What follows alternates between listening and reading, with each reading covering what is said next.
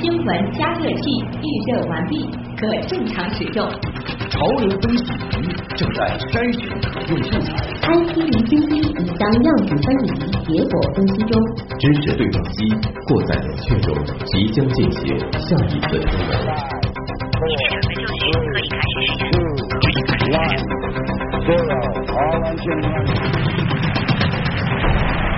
新闻实验室。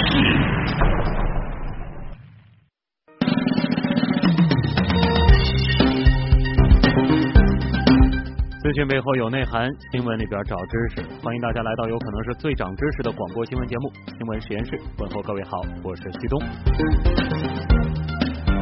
再来预告一下这一小时咱们所关注的话题啊，十月科学留言榜最近是新鲜出炉了，而且涉及到了衣食住行方方面面。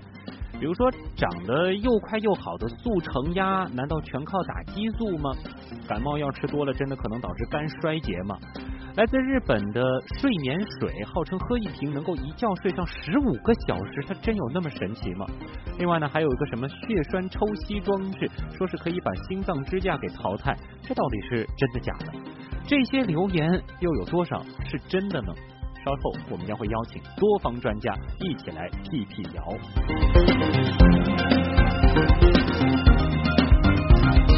好，接下来呢，也要欢迎今天晚上在我们的直播间和阿基米德新闻实验室社区与大家一起互动的我们的实验助理乐琪，乐琪你好。嗯，徐东好，听众朋友晚上好。那欢迎大家下载新闻加 APP，在阿基米德的 FM 关注呃新闻实验室社区。那我们每天阿基米德直播帖的下方都有我们的互动规则，大家可以留意。那参与互动就有机会获得由格瓦拉生活网提供的全国通兑电影券以及各种的惊喜福利。那今天我们就会送出别样的惊喜啊，在我们的这个。阿基米德新闻实验室社区置顶的福利帖呢，我们会送出一部剧。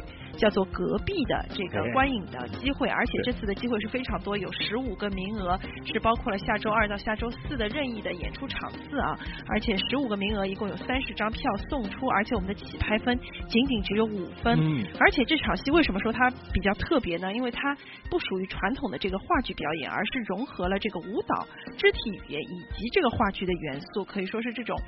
感觉有点多元素融合的这样一部剧，而且呢，它在这个演出场地也是非同一般。对，它是在这个上海国际舞蹈中心的实验剧场，不知道大家有没有去过这国际舞蹈中心啊？我们也是放了图片在我们的这个福利帖里面。而这个实验剧场这一次也是首次对外开放的这个开幕戏，就是这部《隔壁》，所以也是不能错过的。这是一个很重要的原因啊。嗯，对，大家去了之后可以不仅是参观这个实验剧场，而且是可以欣赏到这。部充满诚意的这个好作品啊，而且这次送出的机会是非常的多，大家千万不要错过。对，如果说你手上还没有积分的话，这两天啊多多参与我们的互动啊，其实拿到五分的积分不是一件特别难的事儿。好了，那也感谢乐奇啊，接下来呢，我们就共同来盘点一下，在这刚刚过去的十月里都有哪些和科学有关的留言。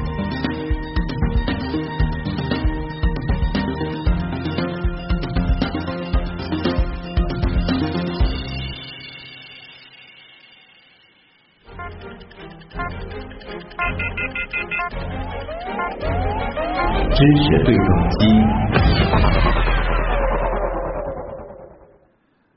今天是十一月一号，正式开启了十一月。那么今天的这个话题呢，我们来盘点一下刚刚过去的十月。十月里都有哪些热传的科学留言呢？其实啊，现在咱们的朋友圈、微信群里啊，总会流传着一些所谓的什么科学啊、养生之类的帖子，而这个内容呢，倒也是够贴近生活。同时呢，别忘了，往往都是非常的耸人听闻，让很多人啊看完之后忍不住想要哎转发一下，能够提醒更多的人，让自己的亲朋好友知道。但是啊，这其中就有很多很多很多都是没有科学依据的谣言。每月科学留言榜，其实我们节目也关注过几次啊，是由北京市科学技术协会、北京地区网站联合辟谣平台、北京科技记者编辑协会共同发布的，那也是得到了全国各地哎多家科技机构的支持。那么他们在十月都发布了哪些科学留言呢？还有哪些你已经轻信中招了呢？其实也都欢迎大家在我们的阿基米德社区当中和大家一起来分享一下啊。接下来呢，我们就好好的给大家来盘点盘点。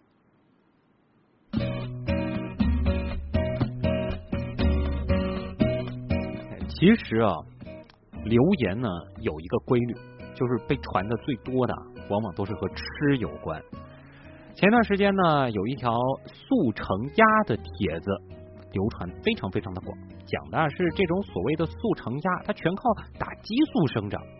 这帖子怎么说的呢？说啊如今肉鸭、肉鸡等禽类的生长速率一直在提高，长得呢是又快又好，简直可以说是速成的。而之所以能够生长的如此迅速，全靠大激素。哎，往往长得又快又迅速，大家就会想到激素。那么到底是怎么回事呢？其实是这样的啊，如今呢，肉鸭、肉鸡等禽类的整个饲养周期啊，你猜猜看多久？其实呢，一般也就是四十三到五十六天。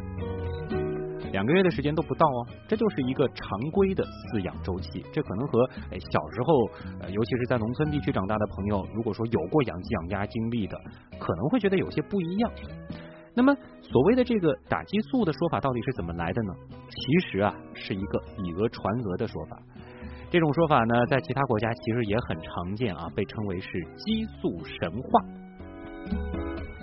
国际家禽协会曾经也专门撰文过啊，是列举了多条证据来证明这个所谓的激素神话不可能成为现实啊。第一呢，添加激素在大多数国家都是明令禁止的，我们国家规定也是如此。另外呢，其实你别以为打激素啊，它就是多快好省，其实打激素反而会增加养殖成本，从经济学的角度来说也说不通。第三呢，研究表明啊。激素本身对家禽生长它是无效的，同时还会怎么样呢？会增加肉鸡患心脏疾病、腹水等疾病的风险，从而呢会增加它们的死亡率。想一想，这对养殖户来说是不是得不偿失啊？其实呢，他们为什么能够有如此快的这个生长的饲养周期呢？哎，主要是和啊喂食的方法以及。光亮的控制有关，利用动物的对光的这种敏感，利用它们的生物钟，可以让它们的一天相当于我们的可能啊几个小时，这样呢，它们的这个生长周期就会大大缩短了。那大规模养殖其实还会带来另外一个问题啊，有人就说了，既然激素没有用，抗生素那就管用了，是不是啊？最近呢，有这样一条谣言，就是这样说的：说养殖业使用抗生素存在着巨大危害，会让动物免疫机能下降、死亡增多，还可以使得致病菌产生耐药性，出现超级细菌。哎，你想，这个抗生素放在养殖业，这应该是挺靠谱的吧？啊，他们就说了。养殖业应该全面禁止抗生素的使用。其实人的这个抗生素不能滥用啊，现在很多人都已经有一定的认识了。那么在动物身上使用抗生素，它真的应该被全面禁止吗？咱们如何保证使用它们的安全呢？我们国家在这方面又是怎么规定的呢？其实呢，我们采访过上海市食品检验所的技术总监马志英，我们来听听他的说法。现在我们国家农业部在使用的动物饲养当中，允许用抗生素是允许用的。当然，抗生素允许用，它还有它的停药期啊，还有它的残留量啊，都有相应的要求。根据不同的鸡啊或者牛啊，它的停药期就是在上市之前应该停药多少，或者鸡有些在产蛋期不能用抗生素，都有相应的各种规定，很详细的。在动物当中用抗生素治疗。它没办法控制或者禁止的，因为动物生病了，你不用抗生素，动物肯定是有问题，是吧？用了抗生素，它还有个残留量，就现在我们就是要求，基本上在我们食用的时候呢，它抗生素含量呢达到一定的限度，嗯，不能超过标准。如果在这个标准以内呢，应该说呢，对人体没什么很大的危害。基本上现在动物的抗生素跟人大部分，比如链霉素啊、青霉素啊、金霉素、土霉素啊这些大部分的普通的抗生素，啊，人和动物呢都是一样的在用。但是呢，有的新的抗生素啊，或者新研发的一些抗生素啊，那些抗生素呢是不允许在动物当中用，因为人的抗生素肯定是比动物的抗生素的品种多得多了，所以呢，这些呢就不允许在动物当中用了。另外呢，其实刚才这条留言里有一个很听上去李巨福的观点，就是说它可以使得病菌产生耐药性，出现超级细菌。的确，很多公众都担心啊，抗生素的广泛使用会导致超级细菌。但是我们要注意啊，有这样一个前提，就是到目前为止，包括中国、欧美、包括南美在内，并没有一个例子能够说明是由于动物使用了抗菌药，最后导致人的治疗失败或者死亡。曾经有媒体报道过几起超级细菌导致人的治疗失败的案例，都是由于医院用药引起的耐药菌而引发的，与超级细菌没有什么关系。当然了，对于抗生素的使用，无论是在人身上还是在动物身上，有一个很重要的原则，那就是不能滥用，这个是没有任何问题的。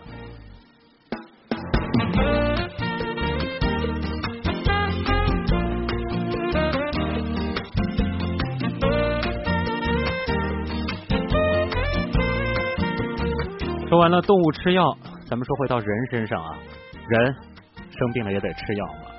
最近一条帖子说啊，像是康感啊，还有这个泰诺啊、感康、九九九感冒灵颗粒等等啊，常用的非处方感冒药都含有一种叫做对乙酰氨基酚的成分。过量服用含对乙酰氨基酚成分的感冒药，可能导致肝衰竭。而经常服用这类药的人，已处于死亡边缘，却浑然不知。哇，直接扯上死亡边缘了啊！那。感冒了，吃点感冒药缓解症状，难道真的会暗藏巨大的安全风险吗？想到了上周，其实刚刚聊过感冒，医生其实也推荐，如果说你的这个症状特别难受的话，是可以吃一些感冒药的，包括这些非处方的感冒药。到底怎么回事呢？咱们来听听专家的解释啊。医学专家解释说了，对乙酰氨基酚的成分。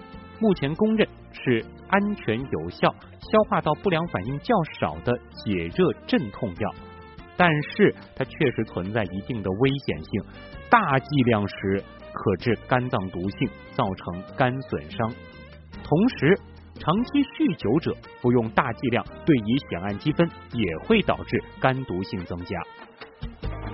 注意到了一个很重要的定语了吗？那就是大剂量。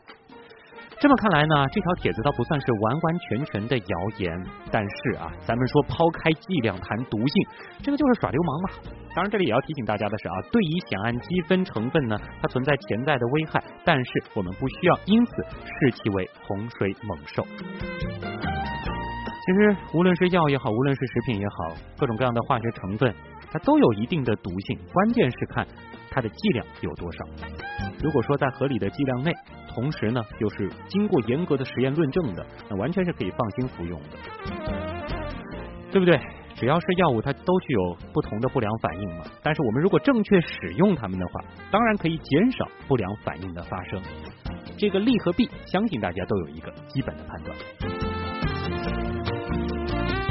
说到感冒。如果说平时大家感冒了吃药到底有点什么样的讲究呢？哎，我们其实也采访过上海瑞金医院特需门诊的主任童建京医生啊，咱们一起来了解一下。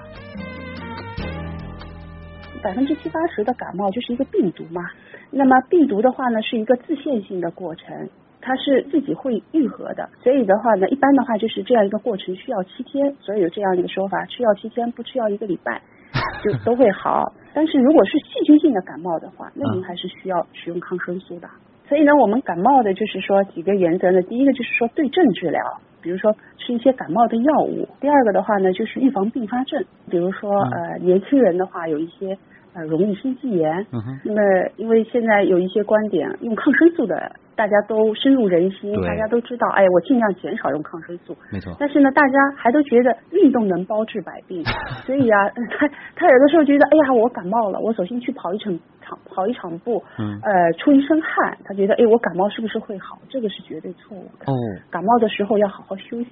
有人说什么发发汗感冒就好了，这个其实并不是这样的。但你你不能你不能通过什么去跑步啊这种发汗来，这个不行，要好好休息。然后的话呢，如果你有一些感冒的症状，比如说有点低烧啊，啊三十八度左右，有点就鼻塞，有点稍微的咳嗽，那你可以用各种的感冒药。现在比如说日叶百服宁啊、泰诺啊，呃过去的什么康泰克啊、白加黑啊，这些都可以。主要就是让你在感冒的这七天的过程当中好受一点。对对对，因为它有一些鼻塞啊，就是非常难受，透不了气。那还有一些，比如说有点三十八度左右的发烧，那你要用一点退烧药，这个可以，因为现在的感冒药往往都是一些复方的制剂，嗯，它里面会有一些解热镇痛啊、呃镇咳啊、抗过敏的这样一些成分。一般的话呢，就是说，呃，我们就打个比方说泰诺吧，嗯，就是说这个因为是非处方药的嘛。我们有泰诺感冒片，还有泰诺林，是吧？嗯。那一般的感冒的话呢，我们吃泰诺感冒片就可以了。哦。但是比如说我体温比较高，我三十八度五以上，那这种情况下的话呢，我就要吃泰诺林，因为它里面的退热的成分啊，对乙酰氨基酚更多，所以呢，它退热的效果比较好。这是一个。那比如说我有那个百服宁，是吧？那我白天的话吃日片，晚上为什么吃叶片呢？因为叶片里面是含有。就是一些抗阻、抗过敏的，就是药物，它吃了以后会嗜睡。那么，比如说你白天是司机的话，那你就开车的话，对，有危险，那就就比如容易打瞌睡嘛。所以你这个的话，就说你感冒药你要区分好，你到底是吃泰诺还是吃泰诺林？你是吃日夜，就说日夜百服，你吃日片还是叶片？这是一个。那么第二个的话呢，就是说现在有很多的，就是说感冒药啊，它里面往往会加呃标榜自己会有一些抗病毒的成分。其实呢，一般就是说，我我们知道刚才说过，这病毒性感冒一两百种的病毒，对吧？然后它又是一个自限性的过程，你你也不知道你这次感冒是什么病毒，嗯，呃，如果你去检测，可能感冒好了，这个病毒测的结果刚刚出来，所以一般不会去检测病毒的。抗病毒使用的多，容易产生耐药，加上抗病毒，它的药物会有一些副作用。所以纯粹的就是一些缓解症状的就可以了，不需要使用一些标榜自己加有抗病毒成分的感冒药，这个是不需要的。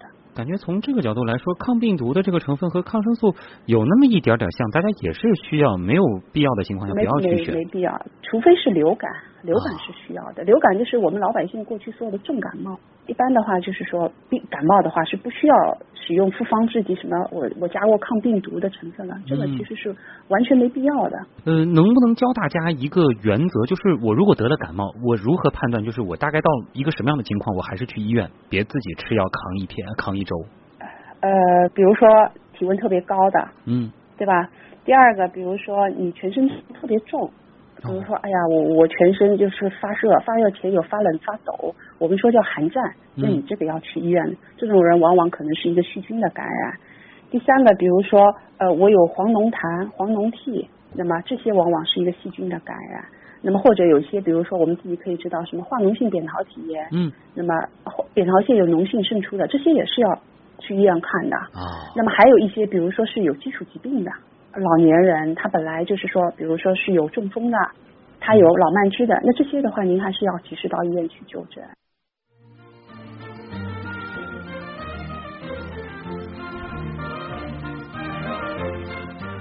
在我们的。新闻实验室阿基米德社区当中啊，其实大家对于留言看得出来还是很有判断的。比如说林于言他说了，所谓科学留言是一些貌似很具有科学色彩的知识，期间呢往往还有几个科学名词，所以初看的时候很容易被唬住啊。比如说再用上什么激素、血栓等等，那如果就看他的这种描述，你还没有辨识能力的话，那往往就会以为哎这就是知识了。然后呢，再反过来检视个人的日常生活，更有甚者，马上就转到朋友圈，最终呢，这就成了留言的整个链条上的一个环节了。他还说到，不让留言有市场，方法无他，唯有科普，包括相关部门的宣传、专家的解读，包括个体的从正式渠道获取各种科学知识。当然了，听新闻实验室就是一个很好的渠道。文字六六其实也说到，科学留言还戴着科学的帽子，可能欺骗性更强，的确是这样。那也欢迎大家继续到我们的阿基米德新闻实验室社区参与今天互动话题的讨论啊！大家也可以分享一下，在最近这一个月，哎，你都中过哪些留言的招？哎，又有没有一些你可能在朋友圈里看到，然后被你识破和发现了呢？我相信咱们新闻实验室的听众啊，都有这样的科学素养。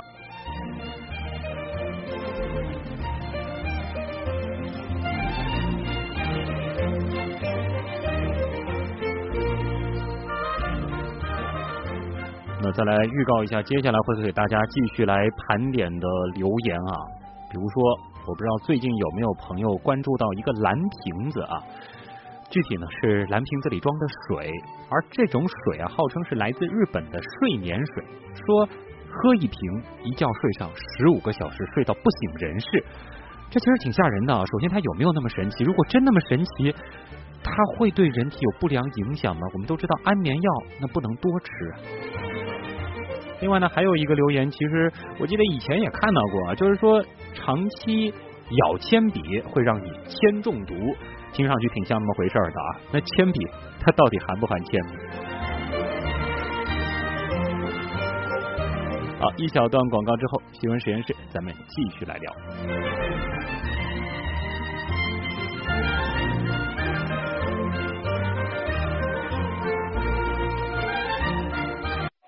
对于开创者，激情和刺激是永恒的主题。弯道再难，都一笑而过。保时捷让赛场沦为背景，让你成为风景。本期有腔调保时捷品牌周，保时捷911、Panamera、Macan 及卡宴锋芒已出，多重尊享购车礼遇，静候揭幕。购车热线：四零零九九幺三九三三，详情请关注微信号有腔调。牛顿把三棱镜放在阳光下，把阳光的本质告诉世人。卢瑟福在实验中利用金箔建立了原子的有核模型。达尔文通过对兰花的实验，参透了自然选择的奥秘。自然的奥秘往往隐藏在平凡之下。新闻的魅力也不仅只有事实本身。周一到周五每晚十九点三十分至二十一点，东广新闻台新闻实验室，一起从新闻里长知识。欢迎回来，这里是东广新闻台正在为您直播当中的新闻实验室，我是旭东。当然，也欢迎大家继续到我们的阿基米德 FM 新闻实验室社区参与互动话题的讨论。今天是十一月的第一天啊，我们将会盘点一下，在刚刚过去的十月里都有哪些经典的或者说流传甚广的科学留言。最近在你的朋友圈里有没有被这样一个蓝瓶子水刷屏呢？这种水号称是来自日本的什么睡眠水啊？它据称啊，哎，它可以应对上班族们频繁的加班啊，压力大睡不着，只要来上一瓶，就能让你一觉睡上十五个小时，可以说是睡到不省人事。光听这介绍我就不太敢喝啊。那么它到底有没有这样神奇的功能呢？另外，我们说事物都有两面性，对吧？喝这种。据说是有安眠成分的水会对人体造成不良影响吗？接下来呢，连线咱们的老朋友啊，华东理工大学食品科学与工程学教授刘少伟老师，我们一起来聊一聊。刘老师你好，你好，徐东，嗯。我们先来看一看啊，这个睡眠水啊，我们看了一下它的这个主要成分呢，好像和普通饮料并没有什么样的不同啊，无外乎水啊，另外呢有一些甜味剂、矿物质、维生素、香精等等，然后呢有一个啊说是可以改善睡眠的成分，呃，听上去名字特别高大上啊，叫左旋茶氨酸，那就想问一下，这个左旋茶氨酸到底是何方神圣啊？这个实际上就是这种氨基酸的名字啊。那么就是说，在我们这个专业里面，就是很多的这种有机物，它都有个左旋或者右旋，就像我们左右手一样。哦。啊，就说它的分子集合结构，就说它的结构是有左旋的，还有右旋的。哎，这个也没有什么特特别的东西。就它不是左旋就是右旋，可以这样理解吗？哎，对对对。啊。那所以说，这种它只是这种分子结构的一种命名方式啊啊。那么实际上它有另外的一个名字，它另外的名字实际上就就你不说左旋也可以，它就是什么之类的，就把它化学的一个名字说出来就可以了。啊所以其实就是茶氨酸，哎，就是茶氨酸实际上啊。那这个茶氨酸它有什么其他的这个作用吗？呃，这个你说的这个睡眠时候。看到，嗯，因为好像大部分人嘛，好像也没有什么效果，嗯哎，说有效果的也只是少部分人。那么这里面好像你就像你刚才讲的，它里面成分的话不一样的，也就是这个茶氨酸，嗯，那么这个茶氨酸的话，它有一个呃有点这个好像有镇静的一个功能。啊。啊，那么这个镇静的功，比如说也对某些人特别有用，那么有可能就是说有够降低血压呀，或者是能够有安抚的作用啊。嗯。那么这个也对某些人有可能是有点用，但是就是说这个睡眠有作用还没有什么科学依据。哦。它倒也不是说是什么安眠药之类的这个成分，嗯嗯，但是呢，这就是可能对有一些人有作用，但是对很多人可能也没有作用，这也不是一个确定的，就是因果之间的这个关系。它加进去了，可能有的人喝了真的能够一觉睡上十五个小时，但是很多人喝了，对，也碰巧你正好那那那段时间吧，然后呃正好喝了这个东西，你就本来就想睡觉。啊，那也好有大部分人喝了还不睡觉，喝了反而兴奋。啊，当然可能还。不能排除，就是它起到了一定的这个安慰剂的作用，所以让一部分人是有睡，有一部分这种作用啊。这个和其实，在大概前两年特别红的一个东西，就是说是可以减肥的，叫这个左旋肉碱。这个左旋是不是就一个意思？等于？对，它都是指的分分子的它的空间结构，啊就是有左旋的，有右旋的。嗯。当然，可能左旋右结构不一样，性质上稍微有点差别，有一些差别在里面啊。就是左旋肉碱可能这个稍微和这个呃左旋茶氨酸不太一样，就是它这个分左旋和右旋，然后右旋好像会有一些问题，然后左旋有一些作用等等等等。就它分子结构不一样，这个左旋肉碱，呃，你要说它有减肥作用也不对，因为它是它是有一个代谢的一个载体的作用，它实际上是。呃，在脂肪的代谢里面起到一个载体的作用。嗯。你光是有这个左旋肉碱，它实际上还是不能减肥的。实际上，大家是一个误解。哦，是不是意思就是说，如果说你不运动、不控制饮食，你光去吃这个左旋肉碱也没什么用？对的，就是它是说在脂肪代谢里面，它有个它起到一个载体的作用，就是能够转移一些脂肪到哪里哪里去。但是你其他的不作用，它还是不减。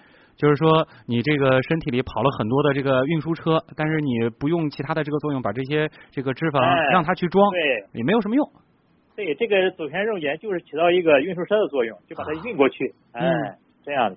所以就是，如果你真的是在运动补充一些，它可能一定程度上能够加速你的这个减肥，但它不是一个万能的减肥药。比如说，你给你把你这个脂肪运到这个线粒体里面，你这个线粒体不工作，那也没啊，不漂亮。对啊，这个当时说的现在这个有点远啊，我们从这个左旋 查二三，现在又说到左旋肉碱了。咱们回过去啊，就是呃，其实失眠呢，尤其是在现代的这个工作环境当中啊，很多白领可能都会有这样的问题。那有没有什么食物它真正可以帮助睡眠呢？好像曾经还听说过什么牛奶之类的，还是说真的是有一些哦，是有像奶制哎，像奶制品里面，你刚才说牛奶啊，或者是奶酪啊。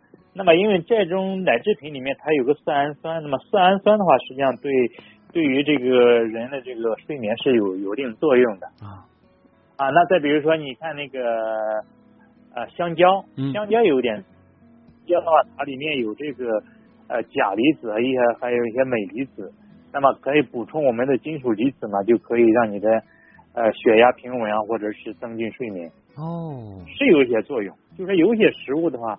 确实有一些助睡眠的作用。嗯，所以说你看，一般大家的话都说啊，你睡前 喝杯牛奶可以让你睡眠更好啊，有点道理。就包括这个牛奶、香蕉之类的。当然，如果说真的是长期严重失眠的话呢，还是去看医生，辅助一些药物，对吧？这个只是辅助性。对，喝再多的牛牛奶也达不到这个我们说安眠类的药物能够起到的效果。你要你要喝的再你要喝的再多的话，要经常起夜更。对，这个是啊，非常的形象。嗯嗯。好，那么关于这个睡眠水啊，基本上大家就搞明白了，它就是啊稍微特别一点的水，然后里边加了一个呃可能有一定作用，或者说对一定人有作用的这个茶氨酸，但它和这个安眠类的这个药物呃不太一样。哦，对，这有一个很重要的还没说，就是说这个茶氨酸如果说摄取过多会有害处吗？这个倒还好，因为它是一种氨基酸嘛，这个你摄入过多。也不会有大问题，但是你不可能摄入太多的。对，它本来这个因为这个哎，本来量很少，他要给你加太多的话，他这个成本太高了。这个是啊，他也不会那么做的。嗯，那么另外啊，其实在这次的这个十月科学留言榜当中，我们还看到一条，其实挺眼熟的，因为我觉得这个不仅仅是之前就看到过了，而且是我小时候好像就听说过，就是长期使用铅笔会导致铅中毒啊，说呢这是因为一些学生会有咬铅笔的习惯啊。帖子还说了，近年来多地爆出的儿童血铅超标事件，很大程度都和咬铅笔有关，就想请教一下刘老师了，这是真的吗？这个是假的，因为好多的报道说是说是小孩子有有一些这个铅中毒，那么因为那是化工区，好多的化工的污染，那么造成铅中毒。嗯，我们说这个铅笔的话，实际上你有点科学知识就知道，我们的铅笔芯实际上不是铅做的。对，它虽然叫铅铅笔芯，但是不是铅做的，它是一个石墨做的。嗯。哎，这个石墨的话，实际上就跟我们这个一些钻石用的这个就碳啊，都是碳原子，只不过碳原子的分子结构不一样。嗯。那么做钻石的嘛，它那个晶体结构比较好，就比较硬。嗯。那那个石墨呢，就比较软，但是也是碳原子做成的。对啊。哎，所以说跟铅是没有关系。对，所以这个 H 和 B 啊，它表示的就是这个它的这个硬度和软度啊，包括它的这个具体的这个石墨含量了。呃，那这个其实还会有一个问题，就是呃，因为咬的是这个铅笔头嘛，它不是咬这个铅芯，会不会是这个铅笔头里的，呃比如说呃，它不是有这个颜色嘛？是的，哎，这个颜色是不是会含铅呢，让人铅中毒呢？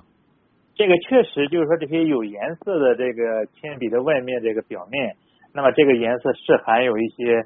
呃，重金属的，但是就是说啊，你要看我们国家的这个铅笔的一些标准，那么就知道，就说这外面的颜色，它里面含有的这些重，在严格的标准之下，那么才算合格的一个铅笔啊。它其实啊，所以考虑到了，就是可能会有人咬。考虑到这个问题，是是，所以说这个量还非常小，嗯，而且这个正规厂家出产的铅笔的话，一定要达到标准才可以，嗯，啊，所以说你说光靠这个摇两下铅笔。哎，就能就能铅中毒是不大可能，但是还是建议大家，就是让小孩子不要经常咬铅笔啊。因为还有一些朋友问啊，就是说，呃，既然这个石墨啊，它本来就不是铅啊，另外呢，这个颜料呢，这个其实大部分情况它是安全的，当然不能这个天天你去这个咬着啃着去吃啊，这个剂量一大肯定也会有问题。那么这个石墨如果说吃下去会有毒吗？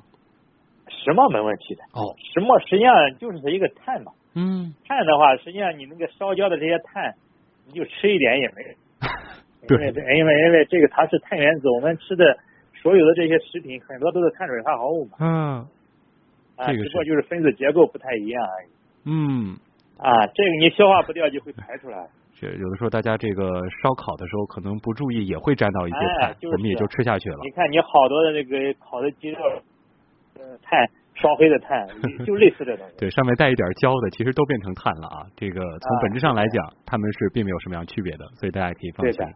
啊，好的啊，那也再次感谢刘少伟老师给我们带来的分析和解读，谢谢您，再见。不客气，哎，再见。